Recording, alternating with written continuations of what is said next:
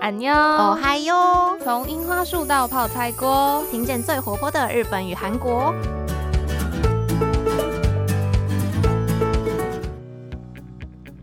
여러분안녕하세요，수지입니다。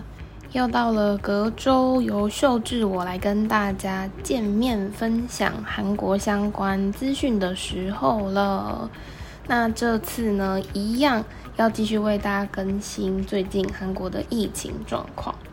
实在是不得不说，诶，最近呢，因为日本、韩国的疫情状况都变化得太快了，所以每天呢都会蹦出不同的新状况，就导致我跟杰伊在准备录音的内容的时候呢，真的是直到我们打开麦克风要录音的那天为止，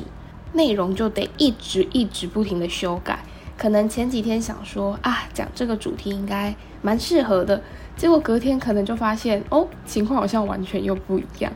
所以真的是希望日本、韩国的疫情状况可以稍微安静、平稳一点就好啦。就是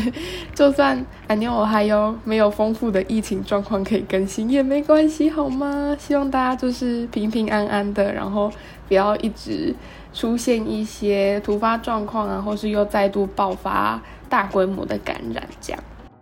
那上周呢，秀智和大家分享了不少，就是韩国在六月底，他们打算从七月开始做一些防疫政策上的修改。那今天呢，刚好算是一个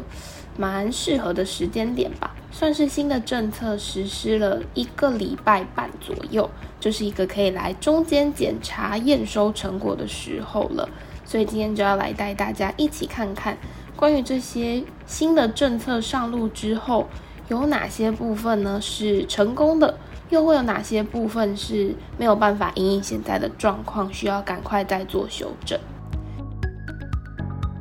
那先从结果来看的话，秀智自己觉得，嗯，上上礼拜跟大家讲的时候，看起来韩国政府跟整个社会的风气是蛮有信心来做解封这样子的动作。但是就结果来看呢，果然还是有点操之过急了啦。相信如果是有在关心各国间疫情状况的人，多少。最近这一个礼拜，应该都有 follow 到，就是韩国从六月底开始再度爆发了国内的第四波感染高峰。所谓的第四波呢，当然就是相较于前面的三四个月，又增加了不少的确诊者。大概在五六月为止，其实算是控制的比较得当，每日的确诊者大概是维持在三百到四百位左右。但是呢，从七月二号开始，每日的感染者呢增加到八百大关，一直到最近几天呢，每天的确诊者数都是落在一千二到一千四左右。那这样子再度破千的确诊者人数，几乎是仅次于去年初大邱新天地教会群聚感染的第二高感染风潮，就算是让韩国人也都再次有种。要皮绷紧一点、紧张一点的感觉，因为已经好一阵子没有爆出这么破千这种程度的感染风暴了。那今天秀智就想要跟大家一起来看看，或者是就我们现在得到的资讯来找找看，到底为什么又会迎来韩国的第四波感染高峰呢？首先，第一个也是。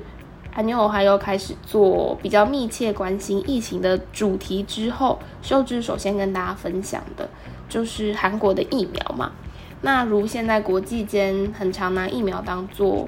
外交啊、政治的筹码交易之外呢，其实韩国现在是非常积极的在代工国际间各大厂牌的疫苗。像是辉瑞啊、莫德纳以及俄国的史普尼克疫苗等等，现在韩国都是有拿到代工权的状态。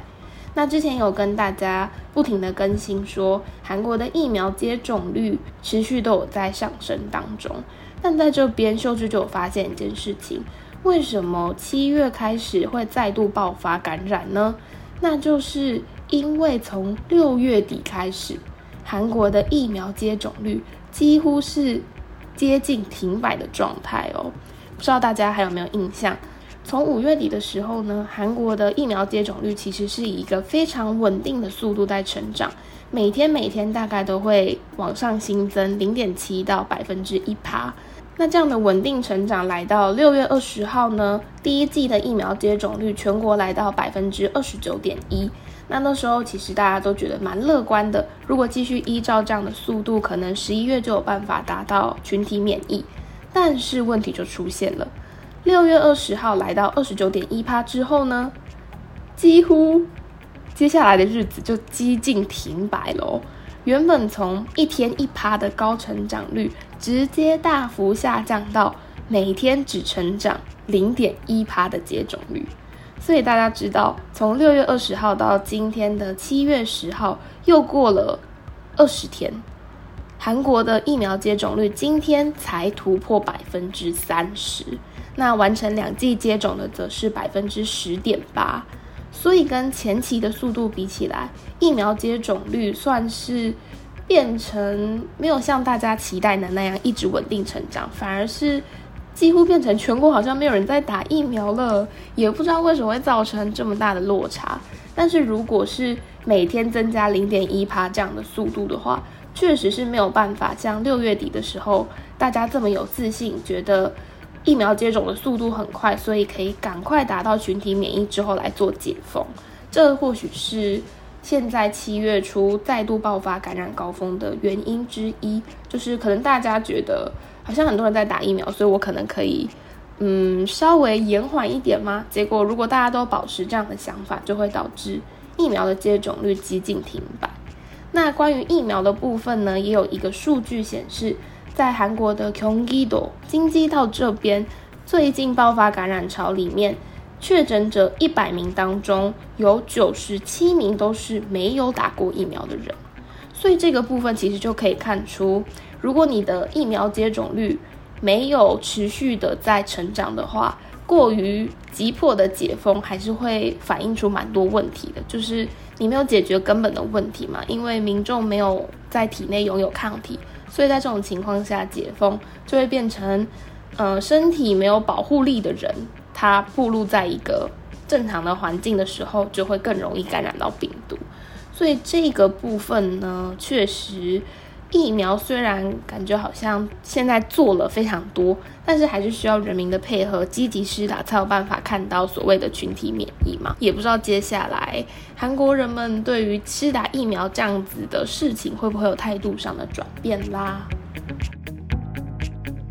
那除了疫苗之外呢，还有一点是受制觉得。韩国虽然现在单日确诊数突破一千，就我们的角度来看，会觉得哇，好像蛮严重的，很多人确诊。但其实，在韩国的新冠疫情的死亡率是算蛮低的哦。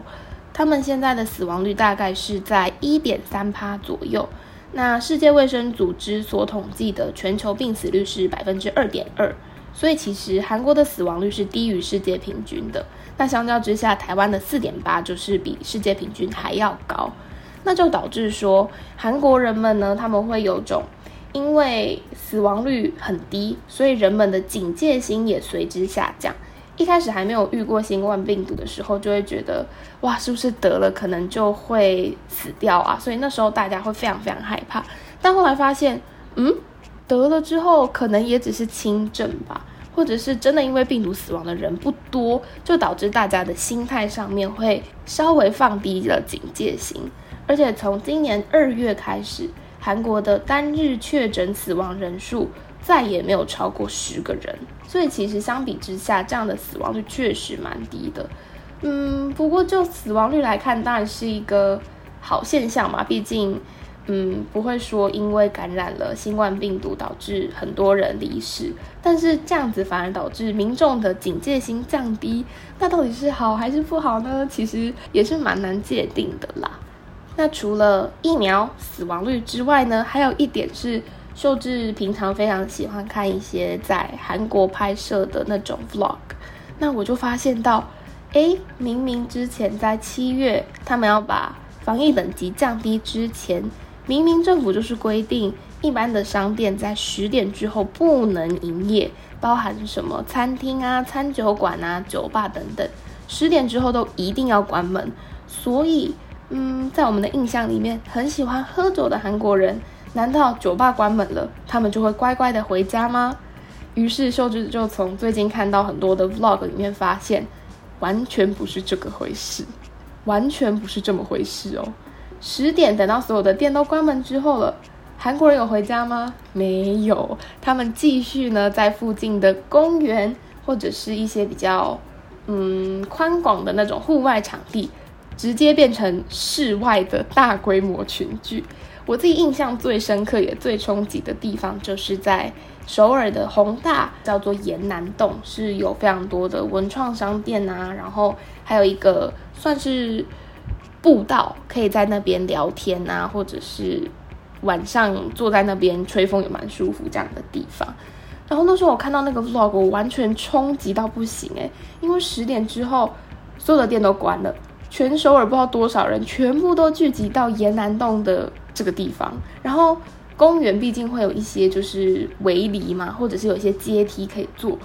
那个人多的程度真的是围篱全部被坐满。你想要找地方坐还坐不了哦。那因为前阵子很多人会在这种地方的草坪上面，就是类似野餐啊，或是坐在上面吃东西，但是造成蛮多垃圾处理上的一些问题，所以草坪现在是会被封起来，不能进去坐。所以大家就改坐在阶梯，改坐在围里，然后他们就会去便利商店买酒。所以所谓的这些公园呐，或者是像汉江沿南洞这样的地方。直接变相的成为了室外的 hunting bar，大家就是变成聚集在室外喝酒。那 hunting bar 又是怎么一回事呢？因为毕竟原本在酒吧或者是那种餐酒馆里面，如果有看到心仪的那种对象，男生也好，女生也好，就是会前去搭讪啊，然后问说可不可以要你的电话号码之类的。但是因为现在这样的场地被移到了公园或是户外，那还是会继续大家喝酒，所以。Hunting bar 就被搬到外面来嘞，所以真的是蛮夸张的，就会想说，哇，真是好像挡不住韩国人呢。就算你可以喝酒的地方关起来了，那大家还是会自己找到另外一个可以做变通的地方。所以关于这样呢，其实也是形成一个蛮大的防疫破口。毕竟那个人潮真的不是开玩笑的，秀智自己觉得人数大概不会输给。以前正常时候的周末宏大吧，或者是明洞这些本来就会有很多人去逛街、买东西、吃饭的地方，完全就觉得嗯，好像没有任何疫情的影响，只是它变成戴着口罩而已。所以针对这样的防疫破口呢，韩国政府他们就有加强限制，说虽然以后十点之后呢，店家不能营业，但是关于像这种公园啊，或者是户外公开的地方。政府也会严加管制，说不能在这边逗留，或者是聚集在这里室外吃东西啊、聊天等等。我觉得这个部分确实是蛮有必要做的啦，不然就只是变成大家从在室内群聚改成在室外群聚，那还是一样吃东西、喝酒、讲话，那完全没有办法达到所谓的避免群聚这样子的功能。所以这一点我是自己觉得蛮有趣，同时也蛮冲击的部分。那另外一点就是，现在世界各地都开始陷入感染风暴的 Delta 变种病毒。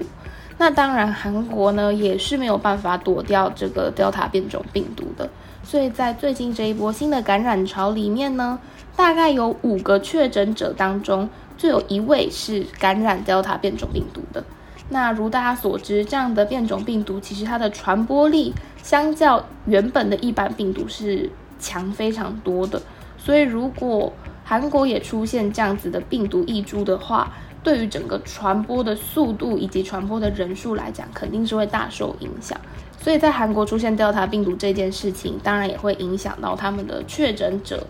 持续上升，就跟世界各地的情况是类似的。那上面呢，分享了一些秀智自己观察，加上一些新闻媒体报道啊，推测出。可能导致韩国在七月再度爆发感染高峰的原因，就是以上几个。希望这些上面的种种问题，或者是需要修正的地方，都可以尽快找到一个好好解决他们的办法。那目前韩国政府当然也是需要赶紧来严拟对策，因为之前呢，为了鼓励大家施打疫苗，韩国就曾经推出过鼓励施打的优惠政策嘛，就是如果你打完疫苗十四天之后，你外出就可以不用戴口罩。但是因为现在的情况又比较严重了，所以这些所谓的优惠政策呢，政府就是打算再次保留，等到真的情况稳定之后再来开放。那除此之外，相信大家可能也有更新到这样的消息，就是韩国政府呢宣布，他们即将在十二号，七月十二号，首都圈包含首尔、京畿、仁川在内的地区。要实施为期两周的防疫四级警戒。那之前有稍微跟大家介绍一下韩国的一二三级是什么样的情况。然后这一次呢，就是因为可能有感受到需要赶快控制疫情的急迫性吧。如果今天我们在台湾听到防疫要升到四级的话，那接近就是封城的程度了，会觉得是真的真的真的很严重。但是秀智稍微看了一下防疫四级的规定之后。发现呢，这个四级怎么感觉好像只是数字变大，但是距离封城还是有点遥远呐。那这个四级到底做了什么样的修正呢？首先是关于群聚人数的限制，接下来从七月十二号，首都圈在下午六点以前只允许人数四人的室内聚会。那在六点之后呢，只能进行两个人的聚会，不能到第三个人。那除此之外，像是婚礼、丧葬这样子的场合呢，只能开放亲人探望跟参加。娱乐场所也将全部都再度关闭。还有就是刚刚提到的所谓疫苗的鼓励接种优惠呢，也会暂停保留。毕竟现在你还跟大家说哦，打完疫苗可以不用戴口罩，那。情况就是不会变好嘛，所以这些东西就是赶快赶快先急踩刹车。所有的营业场所营业时间也要再从十二点调回十点。其实好像跟我们现在在台湾过的生活好像没有差很多诶，甚至他们可能还可以在餐厅吃饭，但是台湾的三级是不行的。所以看完这个四级的内容之后，就觉得，嗯，好像真的只是数字往上加。但是那个严格程度并没有想象的这么这么的严谨。不知道大家如果今天听到防疫等级要上升到四级，那我们想象的生活会是什么样呢？所以现在就是要好好的来看一下，七月十二号之后，首都圈实施为期两周的防疫四级警戒，会不会有效的抑制现在遇到的第四波感染热潮？不知道大家对于这样子的情况有没有什么想法呢？会不会有一些地方是我们可以参考或者是借鉴、警惕一下自己会不会遇到类似状况的部分？那最后呢，想要跟大家分享的一点是，秀智自己觉得，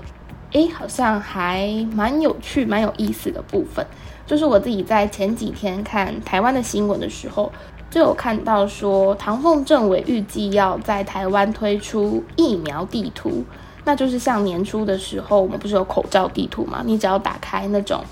呃地图类的 app，就可以看到说你临近的诊所哪边可以购买口罩，那口罩剩余的数量有多少？政府这边就是预计要来制作疫苗地图。然后呢，关于疫苗地图这个东西，秀智就稍微的搜寻了一下，诶，发现其实韩国。早在一个多月前就已经有所谓的疫苗地图喽，不知道大家有没有知道这件事情呢？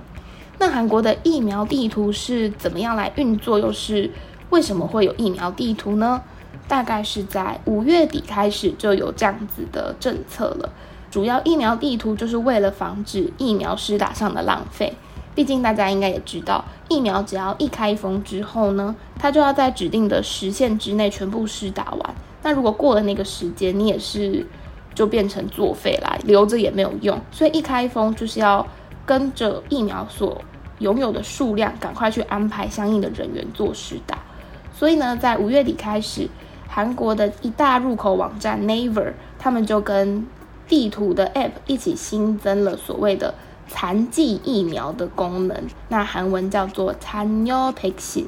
所以你在进入地图之后呢，就可以选择所谓的这个残疾疫苗功能，选择之后，你就可以看到自己附近的医院疫苗库存状况是怎么样的。那如果今天刚好你附近的医院呢有在进行疫苗的施打，然后它上面显示说，哦，现在这边有余额哦，你就可以马上进行登记去做施打的动作。那还有一些额外的功能是，你可以选定自己邻近的医院，最多可以选择五间，就是这样施打的接种单位。然后所开启通知之后，只要你所选定的接种单位出现了残疾施打的名额，它就会透过 App 立即通知你说，哦，现在哪一间医院有疫苗，你要不要打呢？那如果你就是有抓紧那个时间按下预约的话，那就可以马上进行登记前往施打，所以其实看起来像是蛮有效率的一个做法，而且毕竟这种简讯啊，就像我们平常看 Line 或者是看社群软体一样，你就是马上回，你就可以去打疫苗了。所以其实感觉上呢，是确实能够防止疫苗浪费这样子的目的。那除了一大入口网站 Naver 有这样的功能之外呢？韩国人最常使用的通讯软体 Kakao Talk 也可以有这样子查询以及预约登记残疾疫苗的功能。在 Kakao Talk 里面呢，也可以选择所谓的残疾疫苗功能，然后呢，它也会跳出地图，你就可以选定平常随时可以去前往的医院。那设定之后呢，也是这些相关单位出现残疾，你就可以马上做预约施打的动作。那目前残疾施打的对象呢，是限制在三十岁以上的韩国民众。那大部分的残疾疫苗种类也都是 A Z 疫苗，所以不知道接下来如果台湾想要推这样子的疫苗地图，不知道我们会用什么样的方式来进行运作跟呈现。毕竟台湾可能大部分还是用 Google Map 吗？那会效仿像过去口罩地图。跟一些通讯软体做结合的方式，还是会怎么呈现，也是蛮期待。赶快，我们也有这样子的功能上线，才可以让更多急需打疫苗的人赶快获得相关的资源。那这就是以上这礼拜跟大家分享的一些跟韩国疫情有关的内容啦。其实原本觉得只是更新一下啊，就是最近又爆发感染热潮，但是讲着讲着好像也是蛮多东西的啦。不知道大家对于今天的内容觉得怎么样呢？那下周应该也是会由杰一再来跟大家更新相关的日本资讯，那就请大家多多期待喽。也感谢大家收听到这边，那我是秀智，安妞。